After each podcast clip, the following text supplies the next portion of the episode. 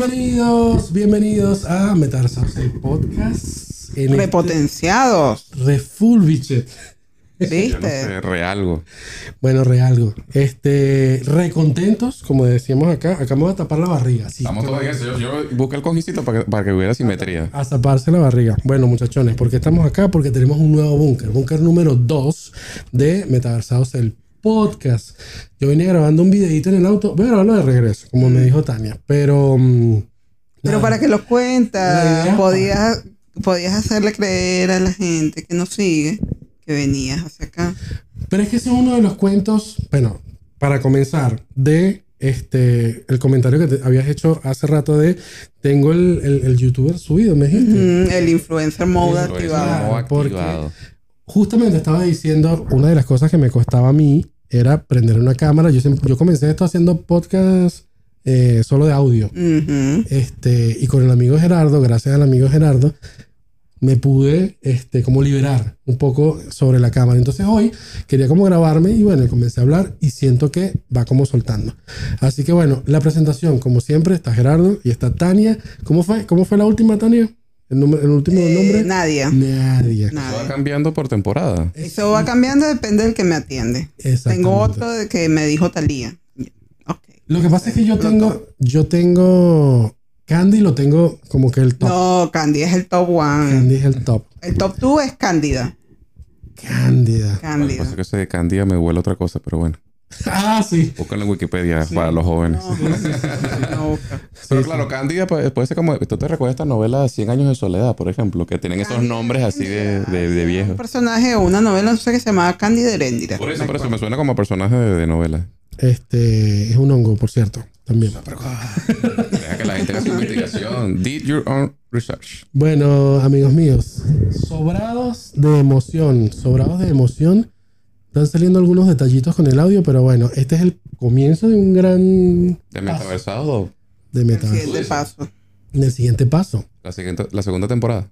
Y No sé- no sé qué temporada yo diría que es la misma, pero en este, en esta de crecimiento que tenemos, este, nada, es- nos mudamos a este nuevo, que esto es la base, esto se va a ver que va a ir creciendo de a poco. Claro, claro. La otra cámara, bebé, esto se va a ver, mira, brutal. Literalmente hoy lo que se hizo fue desempacar, más nada. Exactamente. Que el setting ya después entre Winston y... Por cierto, ahorita que tú hablas de desempacar y viste que estamos en este método ahorita de, de mudanza y todo el tema.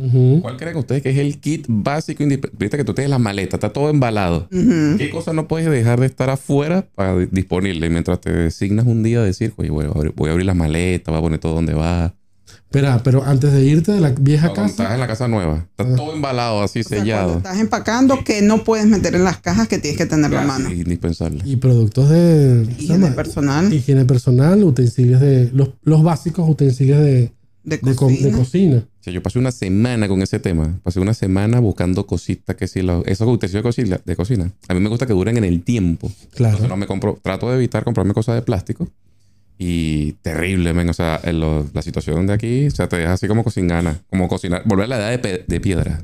Bueno, para entrar en, en materia, Ajá. si quieres comentar más o menos, en mayor medida o menor medida, Gerardo se mudó. Este, el tema mudanza es bien complicado acá en Argentina porque sabemos que prácticamente no hay oferta de mudanza eh, En este 2023 momento, sí. de cara a las elecciones. Eh, hay una buena, tuvo una buena oportunidad.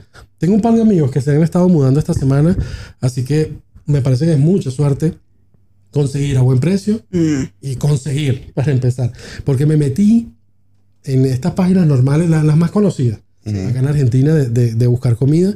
eh, perdón, buscar... eh, Mira, ya sabemos qué es lo que está pasando en el subconsciente de este señor con la comidita. ¿eh? Es la hora, es la hora. Es la hora, es la hora. Este, mm, y chamo, 500 mil pesos. O en dólares. o directamente en dólares. Así que... La razón que me empujó a venir a esta zona fue esa, porque las ofertas que estaba teniendo allá del lado de Capital eran en dólares.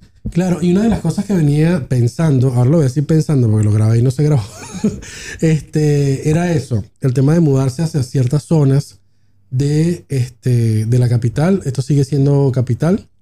eh, y es una zona donde literalmente los precios no se van tan, no se disparan tanto. Mm. La zona donde yo busqué, este, que fue random, eh, muchísimo, demasiado caro, que es por allá por zona norte. Ok, ok. Este, así que nada, una bendición, amigo, haber encontrado. Oro y miel para todos. Muchas gracias, mi amigo. Él sabe quién es. Mi, bueno, él, él quiere venir, así que le vamos a revelar su identidad cuando venga. Él le gusta mucho este tema también de la radio, así que ¿Ah, sí? próximamente. Sí, y de hecho hay una sorpresa más grande que esta. Ay, a ustedes les parece que este setup que tenemos ahorita en Metaversado ha sido una mejora, mira, estoy hablando de teatro. Te lo dejo ahí, picando. Uy, a Winston le Ay, gusta ay, esto. ay, ay. Así que Bueno, em, yo voy- quiero englobar esto al comentario este de. Yo no sé si es maracucho, porque también lo lo he escuchado de la gente de Colombia, nuestros hermanos colombianos, de este, supuestamente cuando le deseas mal a alguien, le deseas que te mudes. Por lo, lo- el quilombo que se arma, eh, no solo por esto que, que- que acabamos de, de comentar de conseguir, sino armar, empaquetar, conseguir el transporte. Sí. Bueno, lo estaba comentando Gerardo. Winston, ¿qué me dijiste tú con lo que te ibas a mudar? Si te tenías que mudar de nuevo, ¿con qué te ibas a mudar?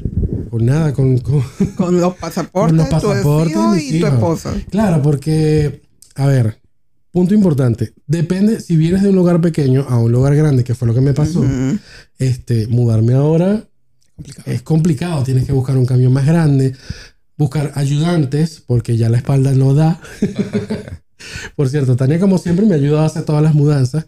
Y viste que hemos- yo llegué acá con una maleta, una Llena valija de sueños. llena de y ya. sueños, y ahora tienen fácil para venezolanos un camión 750, puedo llenar fácilmente. Yo necesito, por favor, o sea, el, el, ¿cómo te digo? La visión espacial que tienen los ayudantes de mudanza.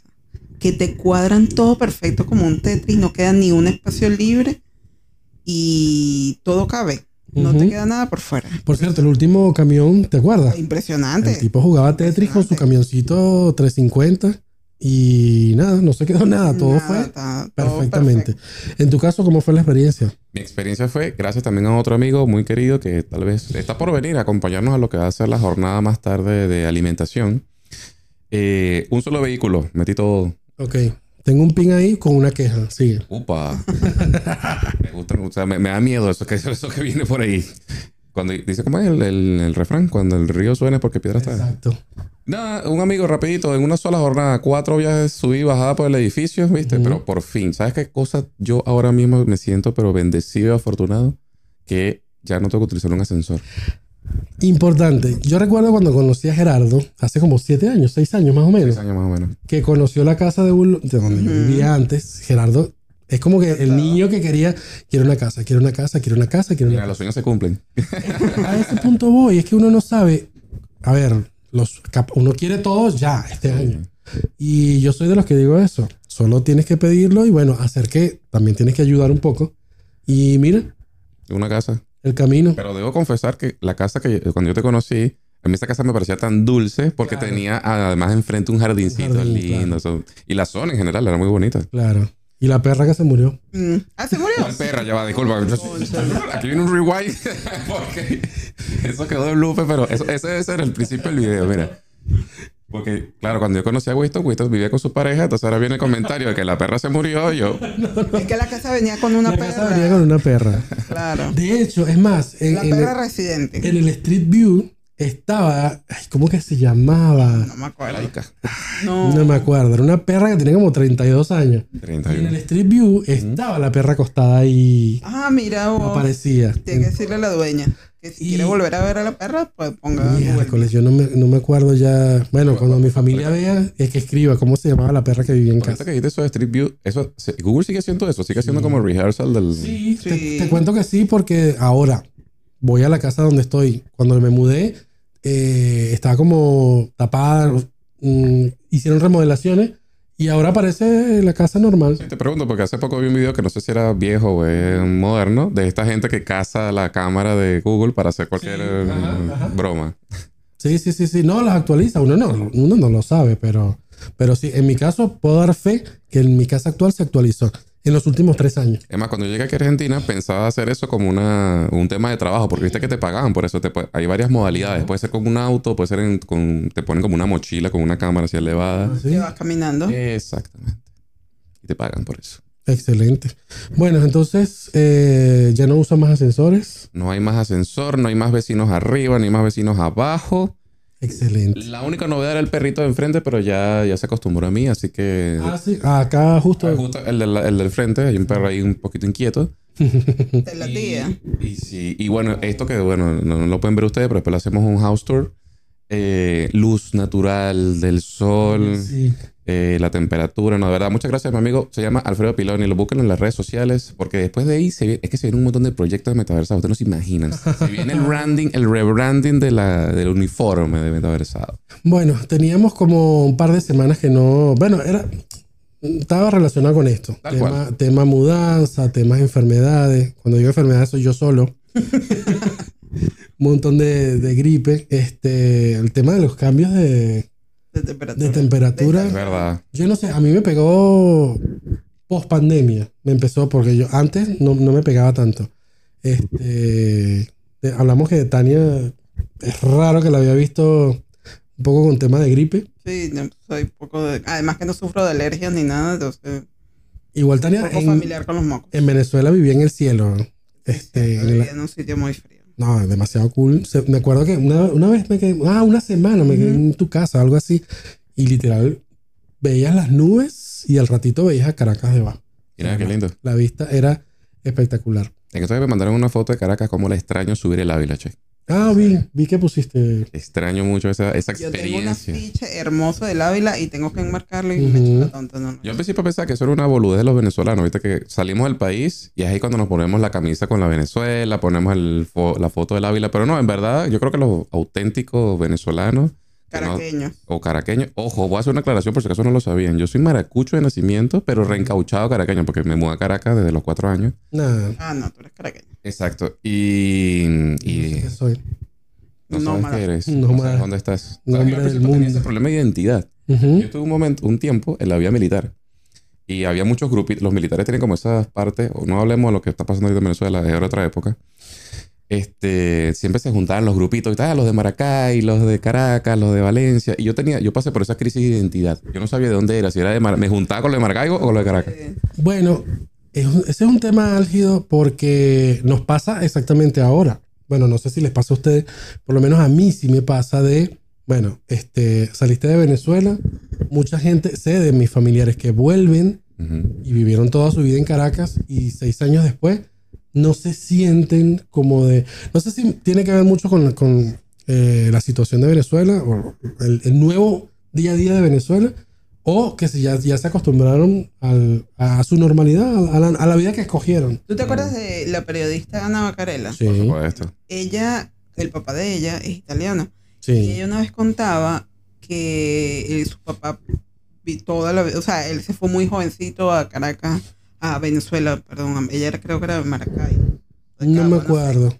Eh, trabajando desde muy jovencito en Venezuela y nunca había podido regresar a Italia y él estaba con ese sueño de ir a de Ujú. vacaciones a Italia. Y cuando por fin se le dio, que ya sus hijos estaban grandes, ya les había dado educación a todos, él fue porque él quería quedarse a vivir en Italia, vivir nada. su vejez, y no se adaptó. Mm, Tuvo que regresar a Venezuela porque no se sentía extranjero en Italia. Bueno, ahí voy con mi ejemplo. Eh, yo vengo de los llanos occidentales. Ok. desde Portuguesa. Cuando me mudé a Maracay, yo me mudé a Maracay como a los 13 años. Eh, ahí me quedé como hasta los 24. Entonces ya, ya tenía, bueno, después me mudé a Caracas. Entonces viví como tres cuartas partes de mi vida en ciertos lugares. Fuera de tu ciudad natal. Claro, fuera de mi ciudad. Cuando viví en Maracay, y esto tengo que, a mí nunca me gustó el, el- el acento guaro. Ok. Nunca me gustó. Y yo traté de, y por ahí me pueden fusilar, pero traté de quitármelo. ¿no? O sea, no me gustaba cómo hablaba. Este, tú nunca conociste a mi papá, me parece. No. Mi papá, o mi hermana, mi hermana habla. Tu hermana. Mi hermana habla como si nació ayer, sa- salió ayer de Acarigua. Ok. Este, y si te molesta más. Entonces, yo traté de quitarme un poco. Cuando llegué a Caracas, no sé con qué acento me veías, pero yo sé que no hablaba con mucho acento de No, Acarigua. muy poco. Bueno, muy poco. Después que estuve en Caracas, viste que yo volví un mes a, a Portuguesa y duré un mes, recuerdo. Y ahí ju- junto el cuento, eh, una historia con otra, que ahí fue donde me quedé una, cuando volví, me quedé una semana en casa de Tania. Y me pasó exactamente lo mismo, no me sentía, para mí Acarigua era para ir a todo diciembre de vacaciones. Este, bueno, Semana a Santa. Semana Santa y carnavales, que eran las temporadas como un poco más largas de estar allá.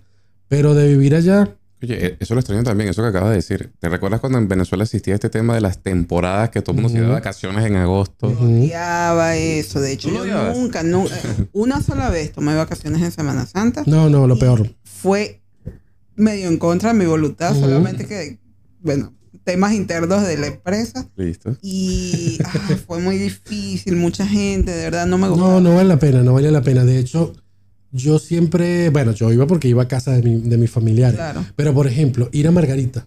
En Bueno, tienes carnaval. razón en ese sentido, pero bueno, por la- el espacio, ¿no? Entonces yo trataba de ir, bueno, terminaba la semana de carnaval, iba a la semana siguiente, donde Margarita estaba, Abarrotada. bueno, en ese caso estaba sola el día Ah, listo, sí. la semana siguiente. Y en las vacaciones trataba de ir casi que al final también. Este, mi esposa es caraqueña y bueno, ella solo conocía eh, Margarita. Bueno, un poco de Maracaibo, porque ella tiene parte de Lo que pasa es que yo, bueno, no sé, yo lo digo como caraqueña, a mí me pasaba también que en la época de las temporadas de vacaciones, Caracas era hermosa. La había bellezura. tráfico, no había contaminación, los pajaritos cantaban, era hermosa. Tienes razón. De hecho, yo me quedaba mucho, ¿te acuerdas? Los fines de semana. Pasaba mucho también los fines de semana. Este, cuando me mudé de Maracay hasta Caracas, yo dije, no, yo no puedo estar viajando. No, te- no, no le vi sentido seguir viajando a Maracay los fines de semana porque allá estaba, creo que solo mi hermana. Y dije, bueno, si ya me mudé a Caracas, voy a hacer una vida en. Caracas.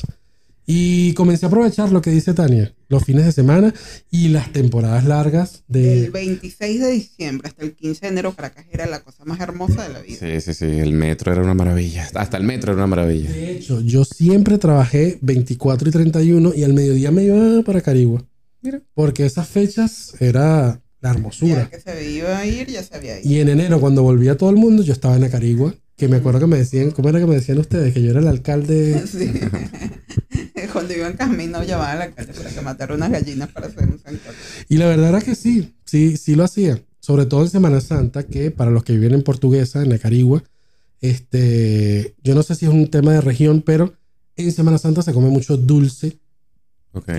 Que, viste que llegamos hablando de las de las Ah, frutas. y también de las costumbres, por cierto, de la, de la mudanza. Pin para el futuro. Bueno, Me gustó eso. este, en mi familia se acostumbra a hacer dulce de todo, de todo lo que es fruta en, ok. en Venezuela. Y se llena una mesa, bueno, pasamos la, la tarde, los jueves y viernes, sábado, comiendo dulce, arroz con leche, dulce de plátano, pero todo hecho ahí en casa. Qué curioso que dices eso de las frutas y el asunto, porque aparte de ese tema que justamente conversábamos en la previa, de la tal vez poca frecuencia con la que ahora mismo estamos consumiendo frutas y verduras, por la que sea la disponibilidad, por las temporadas que hay aquí. Un fenómeno que he descubierto en este poco tiempo que llevo en esta zona es la calidad de los productos vegetales. Lo siento más fresco, con más sabor, con más aroma de lo que venía probando en la capital. Primeras comidas que preparé que yo, el limón. esta zona? Por esta zona, sí. Honestamente, no es porque sea esta zona, ojo. Viste que la capital puede ser que está muy lejos. Aquí tiene mucho de referencia el mercado central, por ejemplo. Eso, y viste que Linier también, no sé si tiene mucho que ver. Claro, porque en Liniers hay una parte que es como un mercado andino. Ok. Entonces hay muchas frutas y vegetales que vienen como por otros caminos que no son directos del mercado central. Entonces, Yo, creo que algún momento las frutas y verduras van a estar así como se puede comprar cualquier tipo de estupefaciente. Va a llegar alguien así en la esquina y como que, "Ss, epa, tengo manzana. Bueno, y te diría que sí, porque justo ayer estaba en una zona también medio populosa de, de zona norte y vimos dos paltas, dos aguacates, pero los señores aguacates que mi hermana se fue de boca y el tipo le agarró así y le dijo, para. Y miraba así como a los lados, así como que, vale 1200 cada una. Y mira, pero nos los dijo de una forma como que, yo, pero sí, está bien, yo sé, esto es una verdurería, voy a, bueno, pero vale 1200, ¿sabes? Yo sí, dame las dos. Y valía la pena. Entonces, es cierto lo que estás diciendo. Así como el oro y el petróleo, un día de esto va a haber un índice palta. Bueno, sí. Deja para a la mañana hacia las 8. ¿Cómo, cómo ahora subió la palta hoy? ¿Te acuerdas en Venezuela cuando hacían el índice pollo en brasa? Uy, no me acuerdo. A ver, ¿cómo era? ¿Cómo era? Eh, hay un periodista muy conocido, se llama Luis Carlos Díaz. Ok. Sí. Y entonces, me acuerdo una vez él pasó por los pueblos grandes o una de estas avenidas, no sé, por allá por. Caracas, Y él decía, en esta pollera se puede ver claramente la inflación en Venezuela, porque en la pollera tenían el precio del pollo en brasa afuera. Y entonces él iba registrando, entonces era el índice pollo en brasa. Y en base a eso tú más o menos sabías cómo estaba la inflación. Hablando de eso, yo no sé si, bueno, ustedes que viven más en capital que yo, hay polleras tipo venezolanas ya abiertas en Argentina. Y yo he visto un Yo par. una, yo escuché de una. Yo he visto que venden pollo al espiedo, pero es común aquí. Bueno, gente, el mensaje es. Ya, ya van dos. El primero es la, la maquinita de bateo que se las venimos diciendo. Gente que invierta en máquinas de ¿Será bateo. bueno, ¿Será bueno ese enfoque de este programa que estamos tirando ideas de negocio para decir que la taja ahí? O si no, vengan inversionistas. Sí, también. nosotros Estamos- aquí estamos los Shark Tanks. Aquí. Este. los Trucha Tanks. Eso, más. O bueno, viste, tipo, gente como tipo Gerardo o nuestro amigo que sabe bastante, a- a- inventemos nosotros nuestra propia máquina. Ya que es tan complicado traer máquinas de afuera o, o impo- o hacer importaciones. Eso. Y este, el otro negocio es, bueno, una pollera. La pollera que tiene, como dice Tania, el venenito que se le pone encima. El venenito es que como un aceitico Es que como un Sí, mojito. el mojo, el mojo. El mojito Me venezolano. acuerdo que, o sea, si tú veías que usaban, no sé, una brocha o algo así, no. Tenía que ser el que usaba las hojitas de Ah, sí. jojoto, Sí, de maíz. La de maíz. Eso lo amarraban como una brochita y eso era como que lo ensalmaban. Ensalmaban al pollo con Claro, mientras estaba dando vueltas le tiraban una cosita ahí. Mm. Y las hallaquitas, bebé, las yuquitas. La vaina, la vaina que hacían en el junquito, que era como un papel de aluminio que le echaban un poco de cosas picaditas así. Ah, o sea, el cochino. Cochino, Cochino picado, frito, cochino morcillita, choricito, esas cositas. Ay, Dios mío. Ya se me subió el colesterol y el triglicéridos. Sí, los triglicéridos. Bueno, cuerpo de verano. Acuérdate que ahora de aquí a diciembre tenemos que cuidarnos el... No nos metemos con las cuerpas. ajá. Mira, jefe, no sé si le parece bien, pero ocho minutos para que hacerlo redondo de 30, primer programa y así lo hacemos Sí, feliz. porque me acabo de dar cuenta que tampoco me puse a grabar ahí, así que el próximo va a quedar El próximo va a quedar mejor.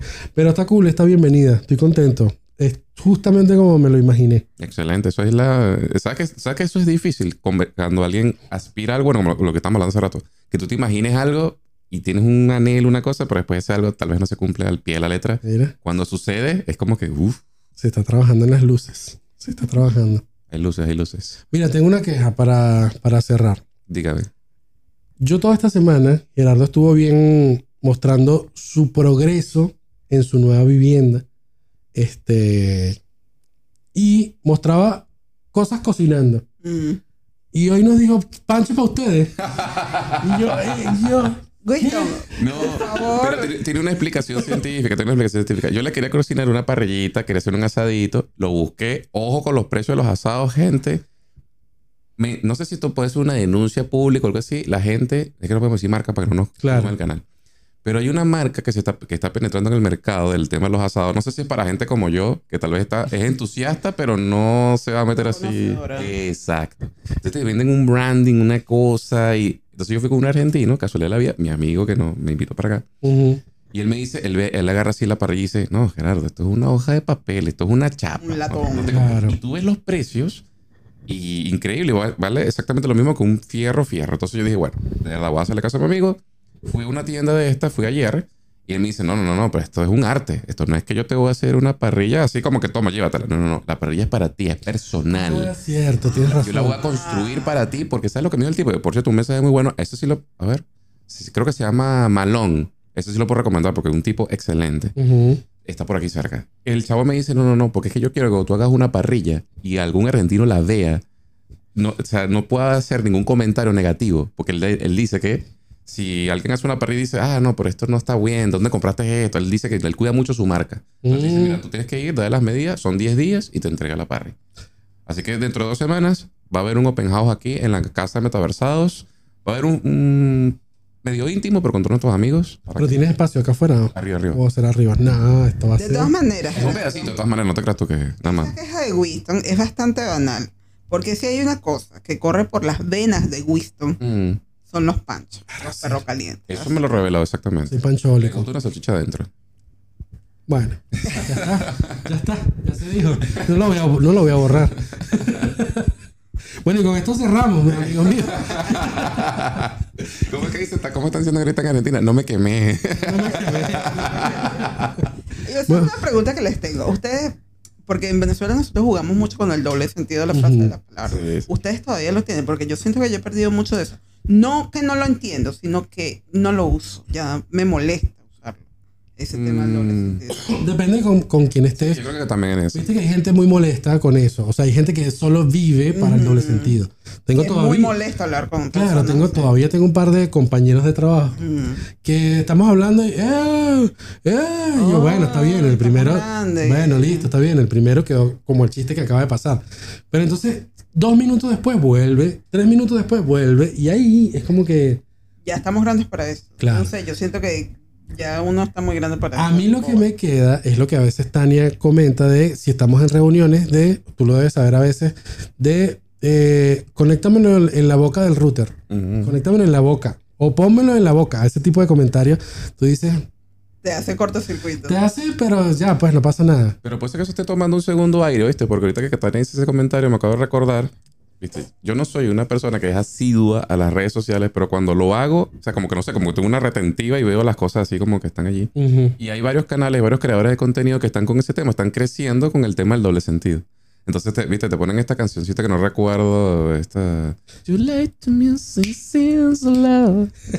Entonces, tiran el chinazo y entonces después salen todos los demás. "Ah". Bueno, sí, sí, sí. Entonces están creciendo menos varios canales de ese, con ese corte, ¿no? Entonces de alguna manera está tomando está un, airecito. Está bien porque sabemos a dónde va. Este, no sé. tú aceptas el contrato antes de verlo, que va por ahí. Pero está cool. A mí eso lo acepto, pero bueno, nada. Ya no sé más qué decir. Vamos con el con la parte número 2. Vamos con la parte número dos. Bueno, cool.